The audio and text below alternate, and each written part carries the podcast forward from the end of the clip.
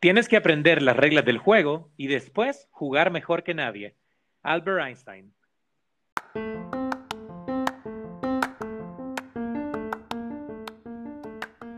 Hola, esto es Voz de Dos Podcast.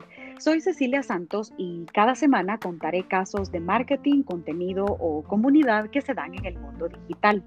Además, estaré acompañada de alguien cuya voz merece ser escuchada. Fíjense que Voz de Dos Podcast ha sido reproducido más de 4.000 veces y cuenta con una increíble audiencia en 12 países. Así que aprovecho este día a agradecer de todo, todo corazón a los que se unen cada miércoles y a esos nuevos oyentes, bienvenidos.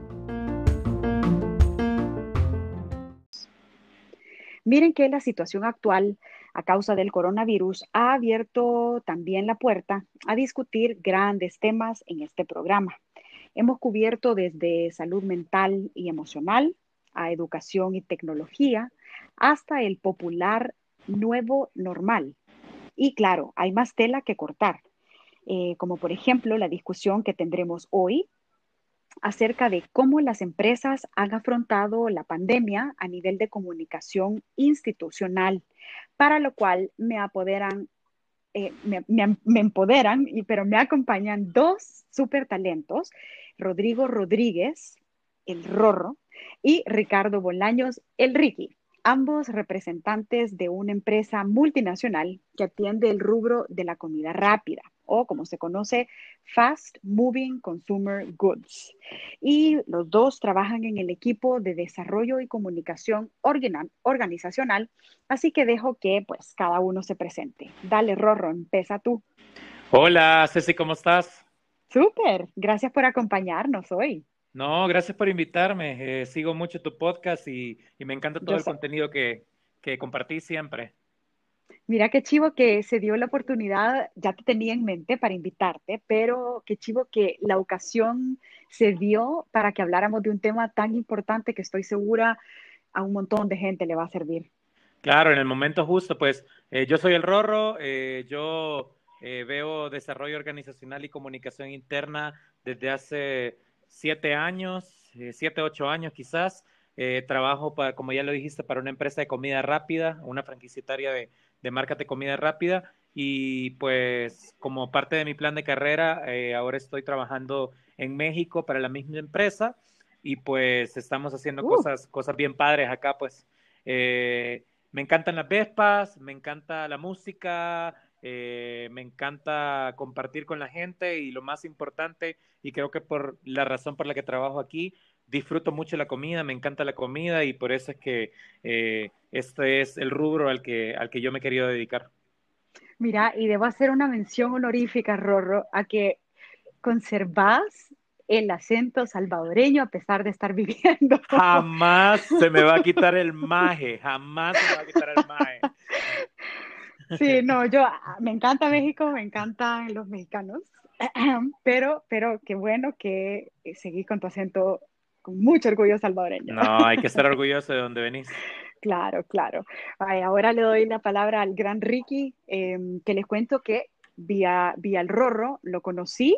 Así que, Ricky, bienvenido. También gracias por reservar este espacio para unirte al programa. Así que, ¿qué nos contás de tu vida profesional y personal o artística? No, primero, gracias a ti y gracias al Rorro por haberme invitado. Estoy muy contento de estar en este espacio y y qué bueno que, que, estás haciendo esto, porque estoy seguro que sobre todo en esta situación eh, estás ayudando a mucha gente que necesita este tipo de, de, información y acompañamiento. Así que también te felicito por, por ese logro que estás, gracias, Gracias, en serio. Bueno, te cuento, yo, eh, al igual que Rorro, soy licenciado en comunicaciones. Eh, de, hecho, nosotros estudiamos en la misma universidad, pero no, él, él, él, iba un año adelante. Eh, tengo una especialización en, en, producción audiovisual que la saqué en España, en, en el País Vasco.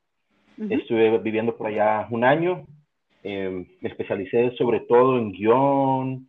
Eh, a mí siempre me ha encantado mucho escribir, amo la poesía. Y cuando regresé empecé a trabajar como creativo en agencia y parte de mis roles principales era trabajar con la empresa en la que estaba Rorro, que en ese entonces empezaba con, con ese tema de querer darle formalidad a la comunicación interna y yo era parte de su equipo creativo. Y ahí fue como empezamos a generar, más allá de, una relación de trabajo, un partnership, que, entre los dos tomamos este proyecto. Así que básicamente eh, eso soy yo. Ah, mira, qué, qué, interesante la historia y aprovecho que por ahí un pajarito me contó que en, en tu parte creativa también tenés un hobby en la producción. ¿Qué nos uh. contás? Fíjate que, o sea, la producción audiovisual me encanta. De hecho, yo me especialicé en eso y nunca imaginé ni que iba a empezar a trabajar en publicidad eh, como creativo, sino que siempre le apostaba a la producción, pero me tocó como creativo y mucho menos después pensé que iba a terminar en la parte de comunicación institucional, institucional o desarrollo organizacional. Y me encanta la producción, tengo una, con unos colegas hemos fundado una productora que le damos un, un enfoque diferente, estamos siempre ahí tratando de, de, ver qué producimos como para hacer arte también, pues porque, porque es un negocio, también tenemos esa venita artística que queremos suplir, Sí. Eh, mitad hobby, mitad me apuesta que algún día eso me va a mantener también, así que tengo, tengo fe, tengo fe. Vale, buenísimo. Y saben que ahorita que estoy escuchando también tu historia, Ricky, a pesar de conocernos en, tan poco tiempo, noto que los dos tienen em, una característica en común, que es el deseo de hacer las cosas diferentes y sé que están trabajando para una empresa que tiene el, digamos, el, la ideología detrás de hacer las cosas diferentes. Entonces, como para ir calentando motores, les voy a hacer una pregunta sobre, sobre ser diferentes. Y, y cómo consideran ustedes a nivel de comunicación eh, de lo que define una empresa progresista, digámoslo, a una empresa tradicional eh, que cuesta decir el nombre, pero yo lo voy a decir, de esas prácticas ortodoxas. Dinosaurios, dinosaurios. Eso. o sea, ¿qué, consideran ustedes que es la diferencia principal entre una empresa progresista, digámoslo, no, no moderna, progresista? Bueno, mira, yo te diría que la, la, principal diferencia, y esto siempre lo hablamos con Rorro desde, desde el inicio, cuando tomamos el proyecto, era empezar a entender que tu cliente interno es tan importante como tu cliente externo. Es decir, mm, dependes tanto del cliente que te consume como del cliente que te ayuda a que, a que, a que las personas quieran llegar a, acercarse a tu negocio. Cuando una empresa entiende, entiende eso, eh, creo que se vuelve una empresa progresista porque comienza a pensar no solo hacia afuera, sino que también ve que tiene que hacer esfuerzos hacia adentro y esfuerzos que sean eh, fundamentales, esfuerzos que de verdad sean sustanciales, sería la, eh, la palabra. Yo creo que eso es lo que define, y, no es fácil, porque también hemos hablado con, con Rorro, a las empresas les cuesta, ¿verdad? porque como vos decís, todas las empresas eh, tienden a tener ese formalismo institucional, organizacional, donde la comunicación hacia el, el, el empleado interno eh, siempre es como de arriba hacia abajo, solo para, para, informarte de lo que está sucediendo, en lo mejor de los casos. Y no de integrarte y hacerte sentir parte. Yo creo que ahí es... O sea, yo, yo quiero decir algo y es que no. o sea, ahorita que lo estabas contando, yo como, wow, porque no, no he tenido... Lo, lo que dijiste al final me llamó mucho la atención de, de saber que no solo te están comunicando algo, sino que te hacen parte de. O sea, eso fue increíble. Yo he, trabajado en, empresas increíbles eh, que han sido casi que mis segundas universidades, digamos, pero, pero eso que, que dijo el Ricky de, de hacerte parte de, qué, qué, bonito se debe sentir. ¿Qué, qué piensas tú, Rob? Mira, la verdad es que eh, eh, es bien interesante porque al final, si, si lo puedes resumir en una palabra, eh, nosotros somos embajadores de la marca. Eh, somos los primeros que estamos defendiendo la marca y defendiendo los productos y hasta cierto punto nos volvemos, se vuelve nuestra love mark, pues. O sea, la gente empieza a decir que empieza como, como a enamorarse de eso y, por ejemplo, en mi caso, imagínate, yo no tomo café, no me gusta, o sea, no, no tengo esa cultura de café, pero para mí eh, ir a Starbucks y tomarme una taza de café era, era muy bueno, pues, o sea, en, Centroamérica, cuando yo estaba allá, pues, era muy bueno porque decía, wow, o sea, comerme una hamburguesa del Wendy's eh, y, y, a toda la gente que, imagínate hasta dónde llegaba y creo que yo te lo dije varias veces a ti también, si tenés algún, algún problema con alguna de las marcas que yo represento, pues decímelo y con gusto eh, yo te puedo resolver eh, cualquier problema o ver con quién te resuelvo, pues. Entonces, es importante porque todo lo que decía Ricardo se traduce a que vos te volvés el primer embajador de la marca y te sentís orgulloso de trabajar para esas marcas. O sea, digamos, correr la milla extra no, e, no implica un esfuerzo para ti decir, uff, tengo que hacer esto, sino que lo haces con gusto.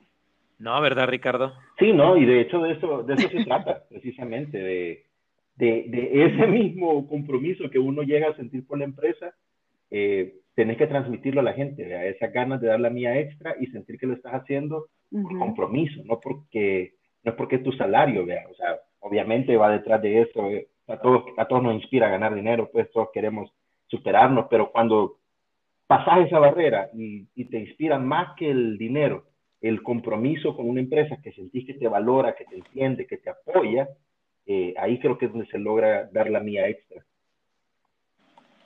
Y fíjate que, bueno, el, el Rorro y yo siempre hemos estado en constante comunicación, como él bien lo dijo, ha sido uno de los fieles oyentes del, del podcast y me contó, y es algo que vale la pena que aprovechemos el espacio para que, para que cuenten eh, de cómo la empresa em, implementó, digamos, el Día de la Mujer el pasado eh, el pasado mes de marzo, eh, porque yo me acuerdo que en México se dio un paro nacional, es más, la noticia incluso hasta, al menos en Twitter, yo la, yo la leí acá en El Salvador, eh, de un paro nacional de mujeres que se denominó Un Día Sin Nosotros.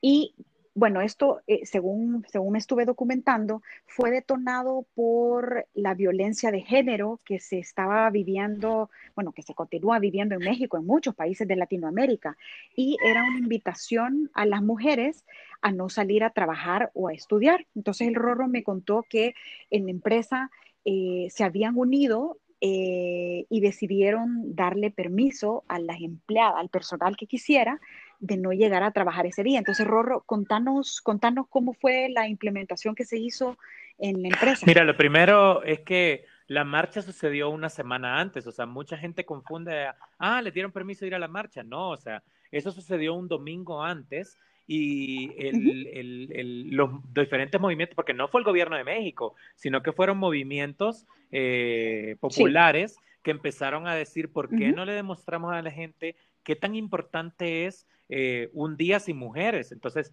imagínate en, nuestro, en nuestra operación, en nuestro negocio, eh, nosotros tenemos aproximadamente aquí en México 430 restaurantes. O sea, imagínate lo que eso significó. La, población de mujeres es más grande que la población de hombres. Pero sucedió algo bien bonito porque empezamos a decir a la gente, miren, si ustedes quieren venir ese día, apoyar a sus compañeros, pues pueden venir. Pero si ustedes quieren irse a su casa a apoyar el paro, y no quieren hacer nada, porque literal era no hacer nada, no era un, no era un día libre, pues, sino que México lo planteó como... O sea, era un día sin mujeres. Exacto, como ese día no van a trabajar, ese día no van a salir a la calle, ese día no van a atender tiendas, ese, ese día no van a hacer nada, o sea, incluso los puestos directivos, los puestos gerenciales de mujeres que, imagínate, las personas con las que yo trabajo, todo mi equipo de trabajo son mujeres, yo soy el único hombre. Entonces, eh, eh, fue bien interesante porque sí se cumplió eh, un montón, o sea, aproximadamente el 85, 88% de la población de, de, la población femenina de la corporación eh, se ausentó del trabajo y, ah, y, esto generó a que obviamente los chicos, hombres, empezaran a decir, no, es que yo voy a venir porque no va a venir la Carmencita, porque pues sí, vea, aunque es mi día libre, yo voy a venir porque yo tengo que apoyar esto, ¿no? Va, entonces voy a, voy a hacerte dos preguntas con respecto a esto que, que acabamos de hablar del, del, Día de la Mujer. Em, ¿Quién dio la directriz o a partir de qué área sentís, Rorro, que, que dijeron como, bueno, vamos, vamos a tomar este evento y nos vamos a unir como empresa? Y dos, ¿sintieron que también iban a aportar algo a los valores institucionales, digamos, de un grupo específico? Mm, sí, mira, eh, Lo primero que te tengo que decir es que tengo la bendición de que la directora de desarrollo humano de KFC es, es mujer, pues, y es la única directora de, todo de todos los directores y de verdad se interesa genuinamente por la gente, pues. Eh, si bien es cierto, ella, ella eh, es el motor de muchas de estas dinámicas, pues toda la gente está como, eh, como enamorada de, de este apil con nuestra gente, de buscar el ambiente, de que los clientes y los restaurantes siempre son lo primero. Entonces, si yo te tendría que decir que una persona tomó la directriz, es mentira, o sea, fue, ok, está esto, vamos a apoyar a nuestros chavos, a nuestras chavas, mejor dicho, eh, porque se lo merecen, vea. Y simplemente fue como, ok, lo vamos a adoptar. Y se hicieron un montón de cosas, por ejemplo, hacer un levantamiento de mujeres y qué edades tenían y cuántas habían por tienda. O sea, sí fue una logística como como medio complicada, pues porque por lo que te decía, eh, nuestra operación, imagínate qué significa esto para nuestra operación y que en nuestro, en nuestro mercado, en los 425 restaurantes, 400 y pico restaurantes, 425 más menos, eh, hay más mujeres que hombres. Eh, y lo otro es que fíjate que nosotros la mayoría de cosas no es que no las comuniquemos al exterior porque no queremos que la gente se dé cuenta, todo lo contrario, o sea, queremos que nuestros, nuestra misma gente sea la embajadora de estas cosas y ellos digan, miren, mi empresa hace esto por mí. O sea, no nos gusta ser como eh, eh, eh corky, si lo quieres ver así. Eh, ajá, show up, porque simplemente lo hacemos por un interés genuino por nuestra gente. Ok, y bueno, ya con esto, pues, es un claro ejemplo que la empresa activamente participa en iniciativas que tienen un grado de importancia para los colaboradores, ¿verdad? Entonces, ¿en qué se basan, en qué se basan para escogerlas? O sea, eh, ustedes dicen como, miren, ahí planean un año en adelante y decir, mira, a, nivel de equipo, a nivel de talento humano, a nivel de valores de empresa, pensamos que estos eventos eh, forman parte de nuestro ADN o, cómo? Eh, mira, me, da un poco de risa y creo que, que Ricardo va a estar de acuerdo en esto. Realmente sí hay una planeación como de cosas macro que se va a hacer en el año, pero eh, como yo ya te lo he dicho antes, mira, el éxito de, que obviamente Ricardo llegara a trabajar eh, con nosotros y que encontráramos esta sinergia de trabajo cuando trabajamos juntos, pues eh, allá, era que siempre estábamos viendo, ok, en qué cosas están nuestros chavos. O sea, qué cosas son, en, qué, en qué plataforma están ellos para nosotros llegar a la plataforma. Y yo creo que en eso se resume el éxito de la comunicación organizacional y de esta parte del desarrollo organizacional, Ceci. No creer que, o no asumir, bueno, dos cosas. Uno, no asumir que la gente entiende las cosas como uno las entiende. O sea, nosotros siempre todo lo testeamos, siempre todo es como preguntémosle a, un, a nuestro perfil, preguntémosle antes a un millennial, ahora a un Z, pues preguntémosle qué, qué opinan de esto, pues. Y la otra es que no creer que la gente va a llegar a donde nosotros estamos, sino que nosotros llegar a donde ellos estén. No sé, Ricardo, ¿tú qué pensás? Sí, yo creo que en, en, grandes rasgos, sí siempre tenemos pilares de, de, que nos van guiando sobre lo que queremos hacer durante todo el año. Eh, sí. Pero como dice el Rorro, también creo que un parte, de, parte del éxito que nosotros hemos tenido en nuestra historia personal con esta empresa ha sido ser un poco como adaptarnos, irnos adaptando, eh, ir estudiando un poco a nuestro público interno e ir entendiendo qué es lo que necesitaban, que era un poco lo que, lo que, de lo que comentábamos, creo que comentábamos fuera de micrófono, que al inicio cuando empezamos a levantar esto con Rorro, que existía la intención de la empresa de muy bien, queremos empezar a hacer algo para nuestro cliente interno y por eso los traemos a ustedes dos para que nos ayuden a ver qué hacemos. Eh, el primer trabajo fue picar piedra, ¿verdad? empezar a, a, estudiar a este público interno, entenderlo y empezar a trazar la estrategia pero nos dimos cuenta que en el camino el público es bien cambiante, eh, porque empezamos trabajando con, con, millennials y ahora ya estamos tratando con generación Z y las diferencias son notorias. Entonces sí puedes tener ejes de comunicación, pero también te tienes que ir adaptando. Esto es de irse adaptando cada, cada día casi. Y hay, perdón, y, hay una cosa bien importante, Ceci, eh, que con lo que decía Ricardo Pensá, andate a 2012 y pensá cuántas empresas estaban haciendo comunicación interna, no solo en El Salvador, en Centroamérica, cuántas empresas estaban eh, haciendo los modelos que ya estaba implementando Google, que estaba implementando Coca-Cola en temas de clima laboral. En El Salvador era un mercado que no existía. Eh, y igual en Centroamérica no existía. Entonces, imagínate el hecho de venir y decir, ah, ok, traigamos a dos publicistas, porque nosotros éramos publicistas, éramos directores creativos, traigamos a dos directores creativos y empecemos a hacer contenido eh, eh, chivo para nuestros chavos, ¿vea? para la gente de nuestra tienda. Entonces, imagínate el escepticismo que había con eso de decir, ok, eh, y, si funcionará o no funcionará, eso uno. Y lo otro, lo que decía Ricardo, picar piedra, porque había muchas cosas que nosotros decía, hey, ¿por qué no hacemos eh, un concurso de piñatas en el que se demuestra compromiso? O sea, todo con estrategia, pero era, ¿y estos tipos que están hablando? Pues, y más que Ricardo y yo nunca hemos tenido como límites, o sea, así es como que, ven, propongámoslo. Y si nos dicen que no, pues nos dicen que no, pues. Y si nos dicen que sí, pues ya ganamos, vea. Mira, y, lo, yo iba a decir eso, que, que el, el, tema de comunicación organizacional creo que se ha mm, limitado a una directriz de informémosle al personal, o al menos en, en, la experiencia que yo he vivido y he tenido, es informemos, informemos. Por, y, y, volviendo un poco al punto al punto del inicio, ¿verdad? O sea, como em, formemos, tomemos en cuenta la opinión de Cecilia para tal cosa. O sea, eso, eso me parece que ha sido, eh, ha sido pionera la empresa para la que están en cuanto a, sentar las bases de un equipo de comunicación que involucra a, las personas, ¿verdad? Y, eso me parece valiosísimo y, y, estoy de acuerdo contigo, Rorro, que hace, o sea, hace 10 años los departamentos de comunicación eran diferentes. y creo que siguen sin existir. Sí, siguen, sin existir. para empezar, se llamaba comunicación. Comunicas... Ah, dale, perdón que, se entendía, muchos siguen entendiendo comunicación como mandar memos, y eso es comunicación. Ajá. Mandar un memo. Comunicación institucional, eso es lo que te iba a decir. O sea,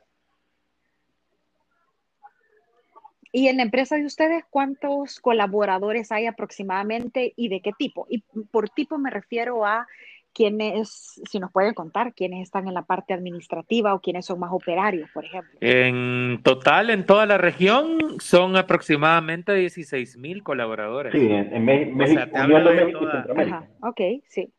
Uniendo México y Centroamérica son 16 mil. Creo que Ricardo, Ricardo, ¿cuántos ves tú en Centroamérica? Son poco más de 7 mil. Ajá, y el, y el resto son míos. Ok. Eh, y pues tenemos de todo, o sea, eh, imagínate, eh, tenemos... Desde equipos directivos, sí, o sea, el, el, director de marca, el corazón de la, de, de la, empresa es operativo. O sea, el, sí, ajá, es gente operativa. Ok. Pero sí, tenemos de todo, directivos, administrativos. Ya eh, legales, contables, o sea, de todo. Y, y, y, y con cada uno mantienen un, una comunicación, digamos, personalizada. Sí, no. Mm, o sea, Ajá. Ok. La comunicación está más enfocada hacia el operativo. Hay momentos específicos, creería yo, Rorro, en los que se divide un poquito la, la comunicación. Sí, eh, realmente casi toda la comunicación obviamente es para nuestro, nosotros siempre lo hablamos de nuestro 80-20, pues nuestro 80% es, es, es gente que está en los restaurantes, que está en nuestros call centers, y que obviamente pues es, nuestra fuerza laboral y, y, la fuerza más importante porque si no fuera por ellos, no, nosotros las áreas de apoyo no existiríamos así. Entonces, eh, encontrar, tener que siempre tener ese, eso en la cabeza y ese compromiso de decir, eh, o sea, imagínate ahorita con esto de la contingencia, pues ellos están dando, dando lo mejor en, en, en, en el frente, pues, y nosotros estamos como atrás viendo, ok, ¿qué les hacemos? ¿Qué les damos? ¿Qué inventamos? ¿Qué hacemos para entretenerlos? ¿O cómo los apoyamos? O sea, mira, eh, el hecho de, no sé, Ricardo, tú lo, lo, has visto igual, el hecho de venir y decir y llegar y, y decirles, vas a salir en un video, aunque sea un video de interno, no, hombre, o sea, sus ojos le brillan y empiezan a hacer bromas como que, ya ves, de aquí voy para Hollywood, que no sé qué ese tipo de experiencias, ese tipo de momentos son los momentos que realmente ah, nos se vuelven como nuestro motor, ¿no? Sí, sí, sí, y más. ¿Y cómo miden, cómo miden el éxito? Bueno, eso hay varias formas de medir el, éxito en, en, ese trabajo específico. Y como en toda empresa, tenemos KPIs también de ambiente laboral.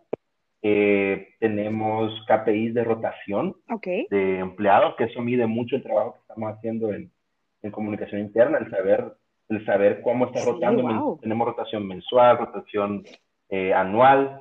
Eh, tenemos también muchas plataformas de evaluación en donde evalúan tanto el ambiente como evalúan los líderes, como también evalúan a la empresa, o sea, cómo, cómo perciben ellos a la, a la empresa. Y todo eso nos va dando información para saber si nuestro trabajo lo estamos haciendo bien o si lo estamos haciendo con oportunidades de, de mejorar. O sea, imagínate, imagínate esto, o sea, y esto sí es, es un dato que, que, realmente te va a parecer bien interesante. Eh, la rotación de la, de la, empresa cuando empezamos con Ricardo, y no, y obviamente no es que colgaron la medalla nosotros, porque es un trabajo de todo el equipo.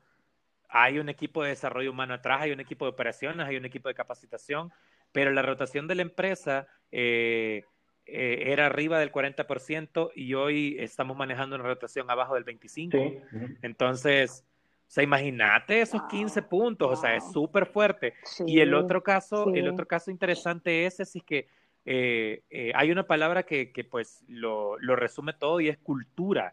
La gente empezó a, a adoptar códigos, símbolos, palabras que nosotros creábamos, como imagínate, creamos un eslogan que se llamaba marcas excepcionales, gente extraordinaria. Yo recuerdo una vez que estábamos a punto de empezar un, evento de reconocimiento, se para una gerente a hacer una oración y dice, gracias Señor por darnos la oportunidad de trabajar en marcas excepcionales y trabajar con gente extraordinaria. No, hombre, o sea, vos te quedás helado porque decís, men, eso es un eslogan que yo propuse y que ya la gente se puso, eh, adoptó para su vida diaria. Adoptándolo. Ajá, adoptó su vida diaria. Claro, y no, y, y, déjenme decirles que no tienen, no, tienen KPI sencillos, o sea, el, el, índice de el índice de, clima laboral, el, el, porcentaje de rotación, o sea, son, son, son, digamos, cosas complejas. Y así sin pena, y ya metiéndonos al tema de, de la pandemia y cómo esto impactó a la empresa, pero, y, y lo dejé como en la segunda parte del, del, episodio, digamos, porque me parecía muy importante que contaran todo lo que platicamos ya, ¿no? Em, pero así, con confianza, ustedes, o sea, la empresa estaba preparada para, para esta situación de, de, pandemia. este, empiezo yo y seguimos. Mira, yo creo que nada yo, sí, sí, yo creo que nadie está preparado para eso. o sea, esto es algo que yo, eh, mira, con Ricardo tenemos un un eslogan de esto que, siempre lo decimos es, men, vamos a ser la generación que sobrevivió a una pandemia. O sea, que nos quede eso, eh, que sobrevivió a una pandemia y sobre todo que propuso cosas diferentes en una pandemia. Eh, mira, al final nosotros sí te puedo decir que teníamos un montón de plataformas eh, que obviamente en la parte de comunicación, en la parte de involucramiento y compromiso, eh, como plataformas de reconocimiento, plataformas de, de premios, de concursos por resultados, pues sí las teníamos, pero obviamente no estaban orientadas a esto, estaban orientadas en un tema en general. Entonces, ahorita nos ha tocado a nosotros también con, aquí y, en toda la corporación de reinventarnos, decir, ok, ¿cómo hacemos que esta plataforma se convierta en una plataforma que, que, que pues impacte en este tema, ¿no, Ricardo? Sí, yo creo que lo importante, y aquí yo haría el énfasis es, no estábamos preparados porque creo que nadie se esperaba que de la noche para mañana el mundo cambiara, ¿verdad? Eh, pero sí creo que la base que habíamos construido nos ayudó a que no tuviéramos que partir de cero, sino como lo dice Roro, adaptarnos. Y eso creo que ha sido la clave que nos ha ayudado durante esta pandemia, porque ya teníamos herramientas que obviamente no estaban enfocadas hacia una pandemia, pero fue como, ok, estamos en esta situación extraordinaria, tenemos estas plataformas, tenemos esta cultura creada, encaucémosla y veamos cómo la adaptamos. Y yo creo que eso nos ayudó, porque es más fácil hablarle a gente que ya entiende tu cultura y decirle, ok chicos, esto está pasando, ahora vamos a hacer así y necesitamos su apoyo. Y la gente rápido la, la, la agarró, pues, porque ya, ya había una, es como que así, entendemos. Sí, claro. Sí.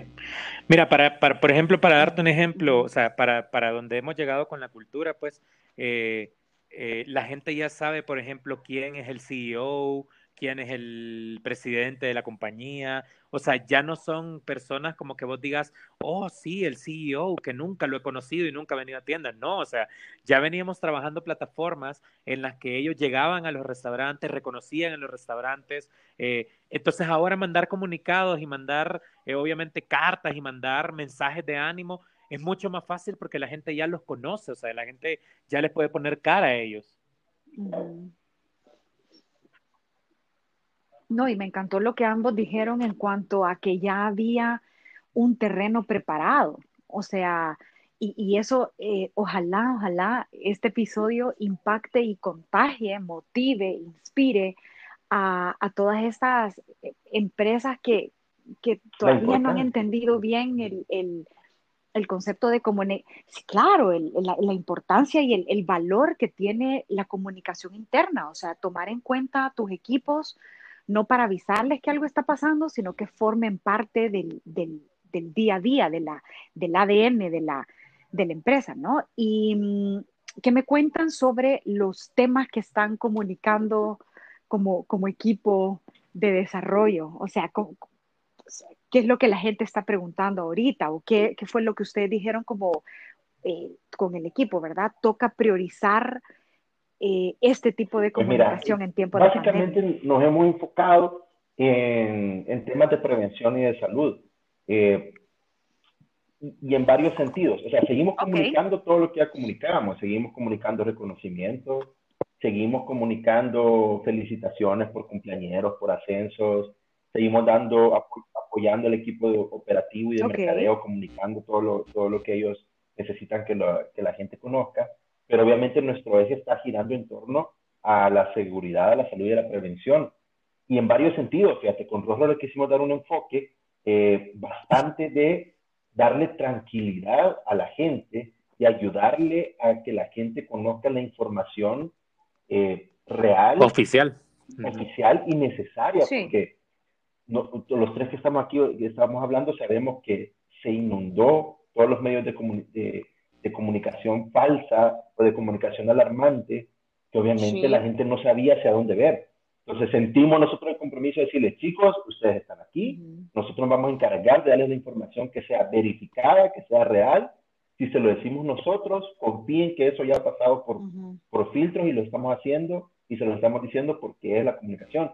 Y ahí viene lo que te decía, como ya había una base de confianza creada, pues mucho más fácil que la gente dijera, ok, está bien, lo que ustedes me digan lo voy a tomar como cierto. Y, y, también fue un compromiso de nosotros eh, porque sabíamos que estábamos, o sea, no estábamos tocando un tema fácil. Cuando, cuando hablamos de ese tema estamos hablando de salud, de, de vida, de prevención, que, que lo tenés que tocar, tomar con ese cuidado, o sea, la importancia de que cuando le decís, cuando mandas un correo, vos sabes que le está llegando a 16 mil personas. Y esas 16 mil personas van a creer lo que vos estás diciendo en ese Ajá. Entonces, eso es un gran compromiso. Sí. Yo, creo que también solo para, solo para sumarse, sí. Y en cuanto... Eh, hicimos una práctica bien interesante también en el que le explicamos a la gente de nuestra experiencia qué cosas había que comunicar y qué cosas era indispensable comunicar y qué no en la pandemia y se mandó un comunicado sobre eso para decir, miren, o sea, regulen bien la comunicación y la van a medir de esta manera y pues ahí Ricardo sí se lleva la, la, corona pues porque él estableció indicadores para que la gente ella misma empezara a decir, ah, no, esto no lo puedo compartir, o sea, esto no, no, no, no importa ahorita pues. Ajá, como... Y no, y no solo, eh, o sea, para su, para su, me imagino que se refieren a, indicadores o más bien indicaciones para que supieran discernir entre información que valía la pena compartir y no. ¿Te entendí bien? Ajá, ajá. No solo en temas de pandemia o fake news, sino que temas también de, ok, ¿para qué la gente va a estar comunicando ahorita que está corriéndose la evaluación de X cosa, pues? O sea, si al final pues estamos en otro tema, la gente quiere estar enterada de otras noticias, pues. Y en cuanto a canales de comunicación, eh, ¿cuáles utilizan? O sea, aparte de, de, los que se conocen, que es, por ejemplo, bueno, el, top creo que es correo electrónico, pero ¿utilizan ustedes otro tipo de canales eh, de comunicación interna? Mira, ya habíamos, obviamente el correo electrónico eh, se ha vuelto una cuestión formal que a los Z no les abonen nada Simplemente, o sea, incluso ahora si, ahora si ves Facebook e Instagram ya no te piden un correo electrónico, lo puedes hacer con tu número de celular y se acabó, pues. Entonces, eh, el correo obviamente ahí se ha quedado por, por, un, por una cuestión más de formalismo, pero pues nosotros ya veníamos trabajando con eh, grupos de WhatsApp ya en cada unidad y en cada eh, unidad de negocio también. habíamos trabajado en su momento, esto fue hace, te estoy hablando hace dos años o más quizás, Hicimos un manual, sí, un manual de WhatsApp para decirle a la gente, ok, cómo se abre el grupo, qué cosas puede compartir, qué cosas no puede compartir, eh, bla, bla, bla, bla, bla. Entonces, obviamente, nosotros en esa parte era lo que hablábamos, que ya estamos preparados para eso.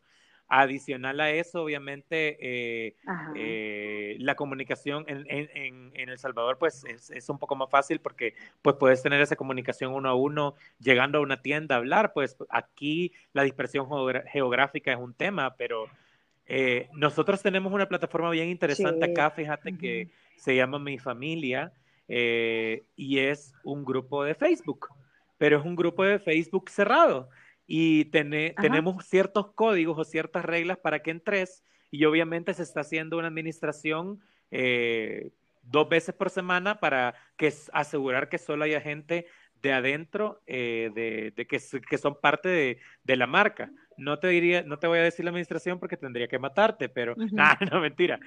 No, o sea, si hay una no te digo, si hay una administración detrás de eso, de decir, ok, esta persona ya no está en la marca, ya no tiene que estar en el grupo de Facebook. Y, y fíjate que el giro que le dimos eh, porque obviamente sí, también comunicamos cosas de, de, esto, comunicados oficiales y todo, y pues obviamente cada quien vive esta situación de manera distinta y es entendible, pero el giro que le empezamos a dar desde hace un año que, que, que yo lo tomé es que empezamos a hacer un grupo que fuera interesante para nuestros chicos. Entonces empezamos a hacer memes, dinámicas, concursos, subir TikTok, TikToks del coronel, o sea, cosas así eh, que al final, pues, eh, en este momento suma porque la gente entra a ese grupo para desconectarse y para decir, voy a ver qué pusieron, eh, porque ya me aburrí de que me estén llenando las noticias de, de, la pandemia y vamos a ver esto aquí, pues a ver qué tienen. Entonces, Rick, no sé qué más ahí que agregar. Sí, yo creo que básicamente eso, la, la práctica de buscar espacios no solo para para hablar de la pandemia, sino también para que sirva de válvula de escape. Creo que eso, híjole, hasta lo hemos pedido que se aplique en, la familia, pues, o sea, y, creo que es un sano consejo para todos, no solo en empresas. No te puedes enfocar solo a estar viendo noticias, estando informándote, porque te haces un daño psicológico. También tienes que buscar un, un, entretenimiento que te desconecte de eso, ya puede hacer leer un libro, eh, jugar un videojuego, ver películas pero películas que no tienen nada que ver, porque la después está viendo que aquí el top de las películas más vistas era Contagio, no sé qué. Y yo digo, ¿y a la gente, Ay, sí. ¿qué, sucede, verdad? ¿Cómo puede ser que su, su, vía de escape sea seguir viendo lo mismo. O sea, Ceci, eh, perdón, perdón, Ricardo. Sí, dale, dale, dale, O sea, Ceci, imagínate, con Ricardo hicimos hasta un manual de home office en el que le decíamos cómo hacer un home office correcto y qué podías hacer en tus pausas activas, en tus descansos. Uy, sí.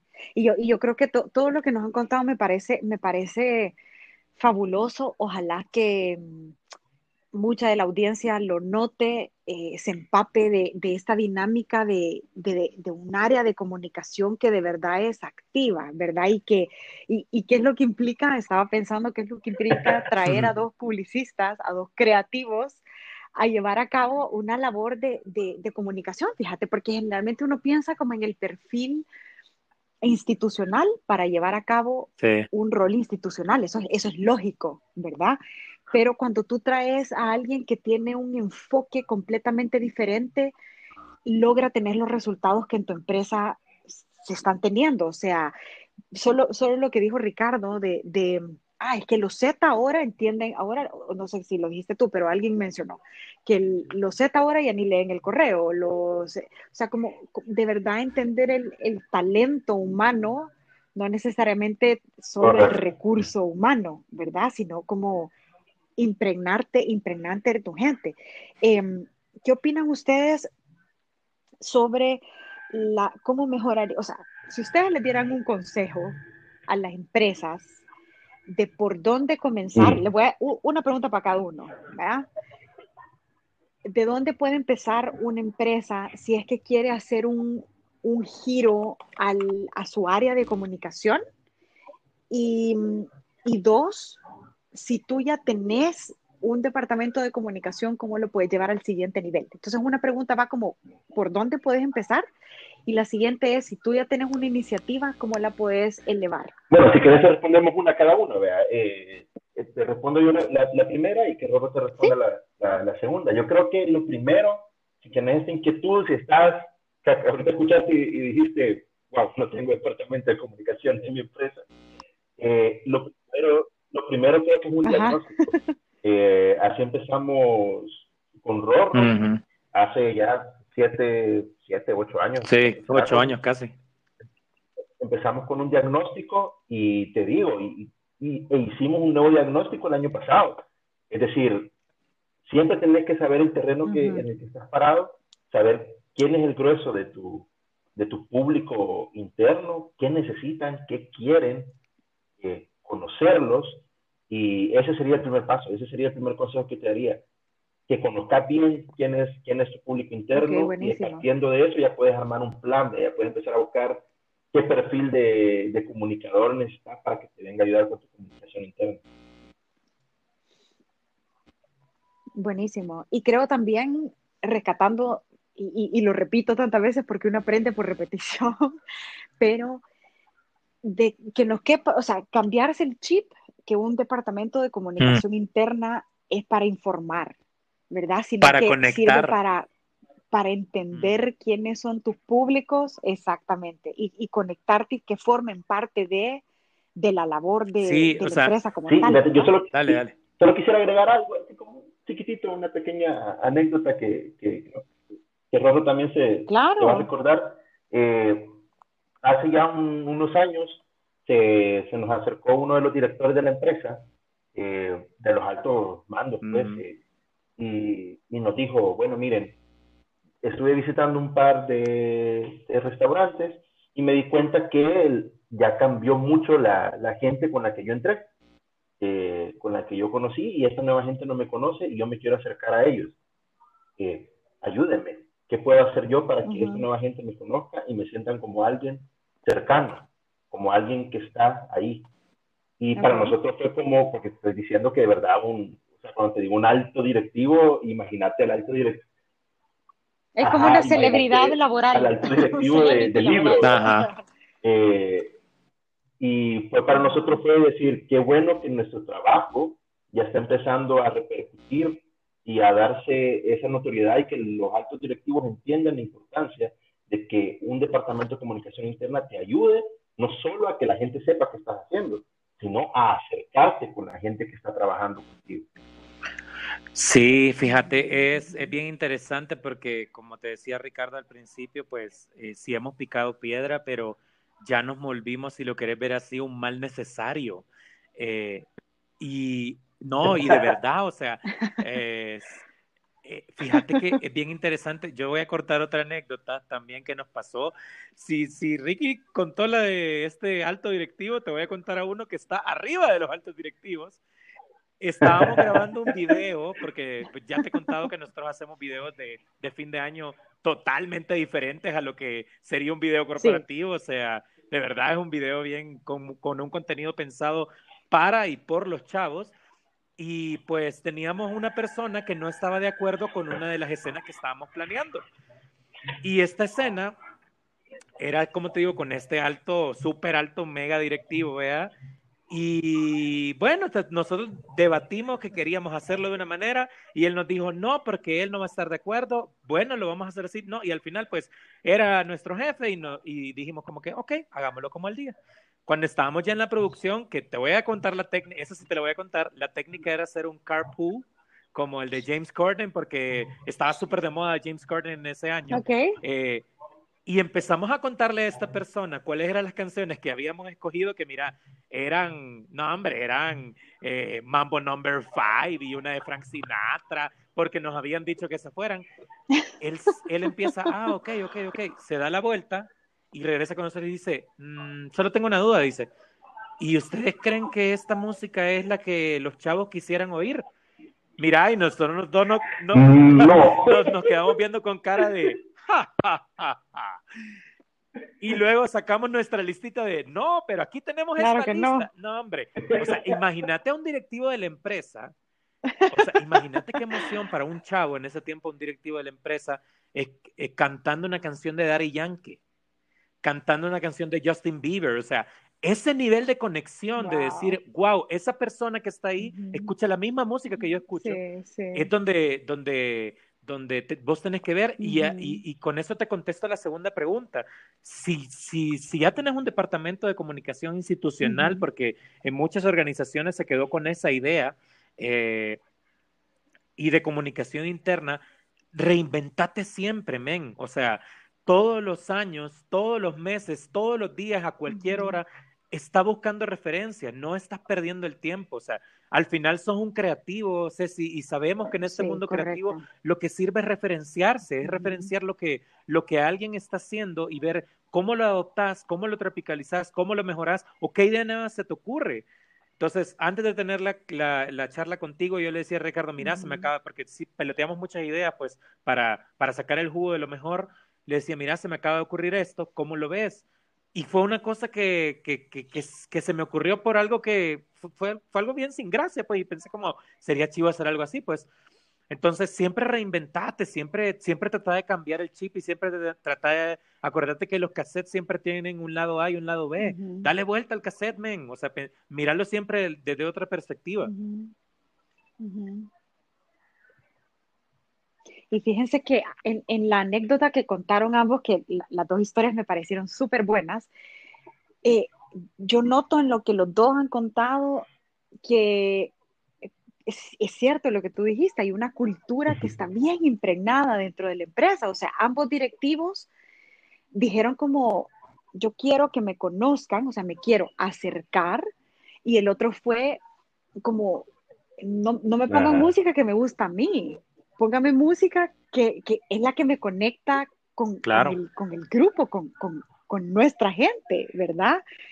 Y, y, eso viene también, acuérdense que para mí, como, como Cecilia, un, o sea, y, hay mucha gente que lo sabe, yo soy un poco como rebelde en, en, los trabajos también, y vieran que a mí me cuesta aceptar a alguien que yo diga como, ah, esta persona es mi jefe, porque para mí un jefe no, no es solamente alguien que te dice qué hacer, sino que tiene la, difícil tarea de, inspirarte, vea, y, que tengan esta mentalidad como estas dos personas que ustedes contaron, de, decir como, no es como yo quiero que se haga, es, lo que funcione mejor para la gente, vea, eso, eso es, es súper poderoso, así que, que y, ustedes mismos dan fe de, de, la cultura y de la empresa donde, donde trabajan, porque súper apasionados, ya tenemos un buen rato platicando del, del, tema y eso se nota cuando a alguien le gusta lo que hace, lo, lo, lo hace con pasión, ¿verdad? Entonces, em, me parece que hemos abordado puntos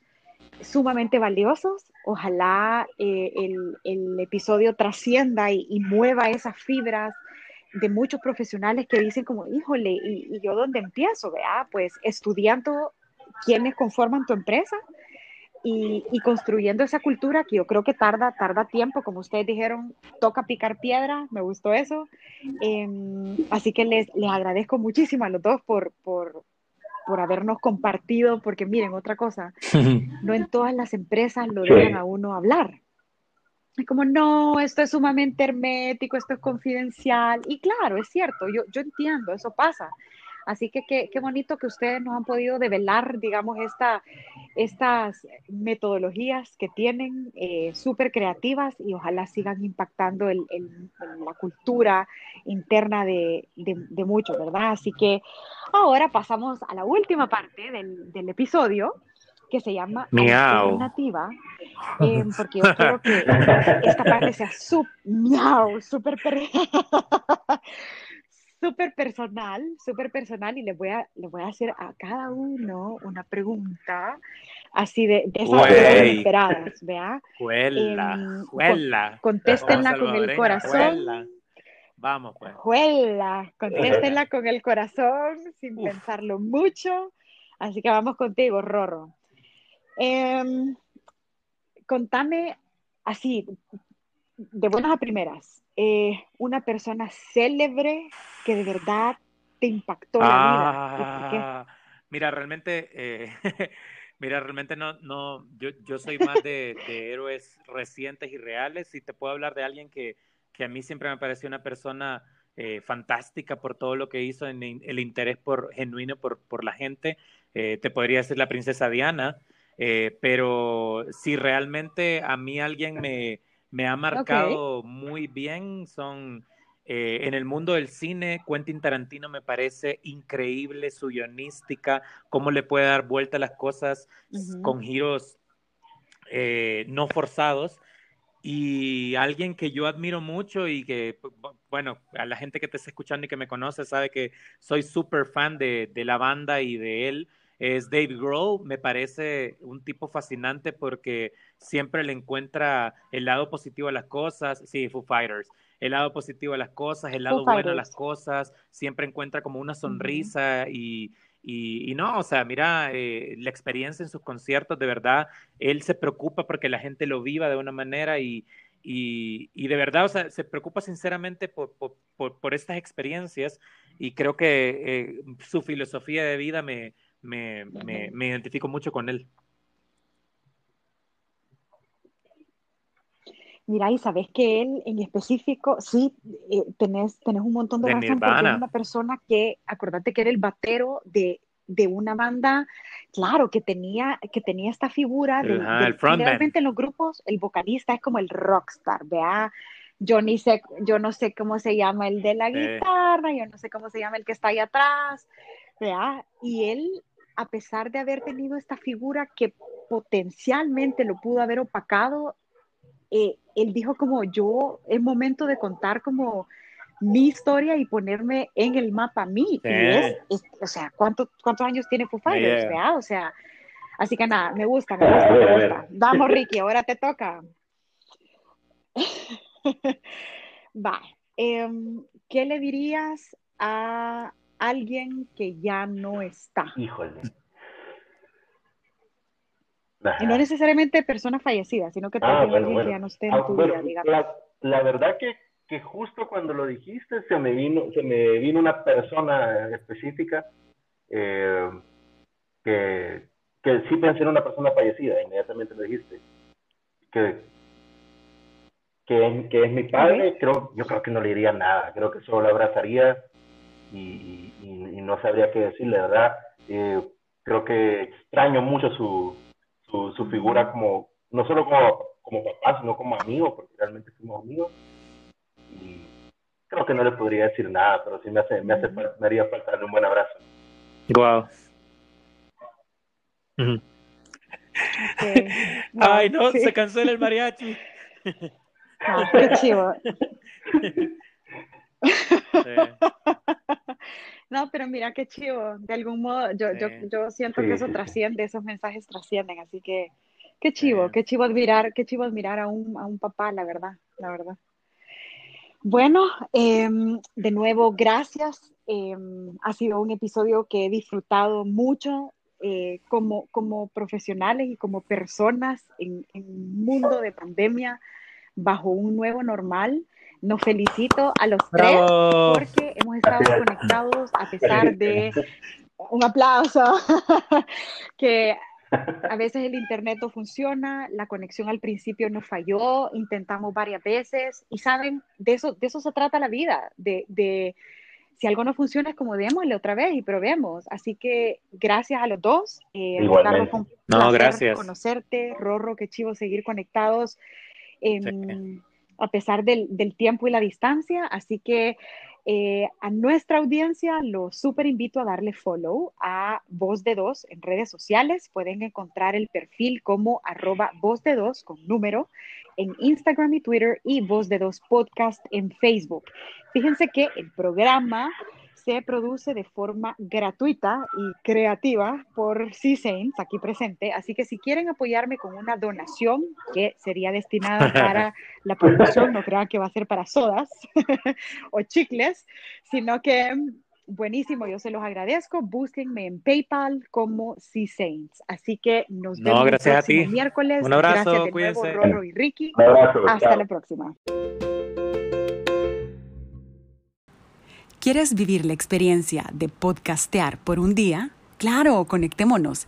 Si tienes un caso de marketing contenido o comunidad que vale la pena contar, escríbenos a arroba voz de dos en Instagram o Twitter y voz de dos podcast en Facebook.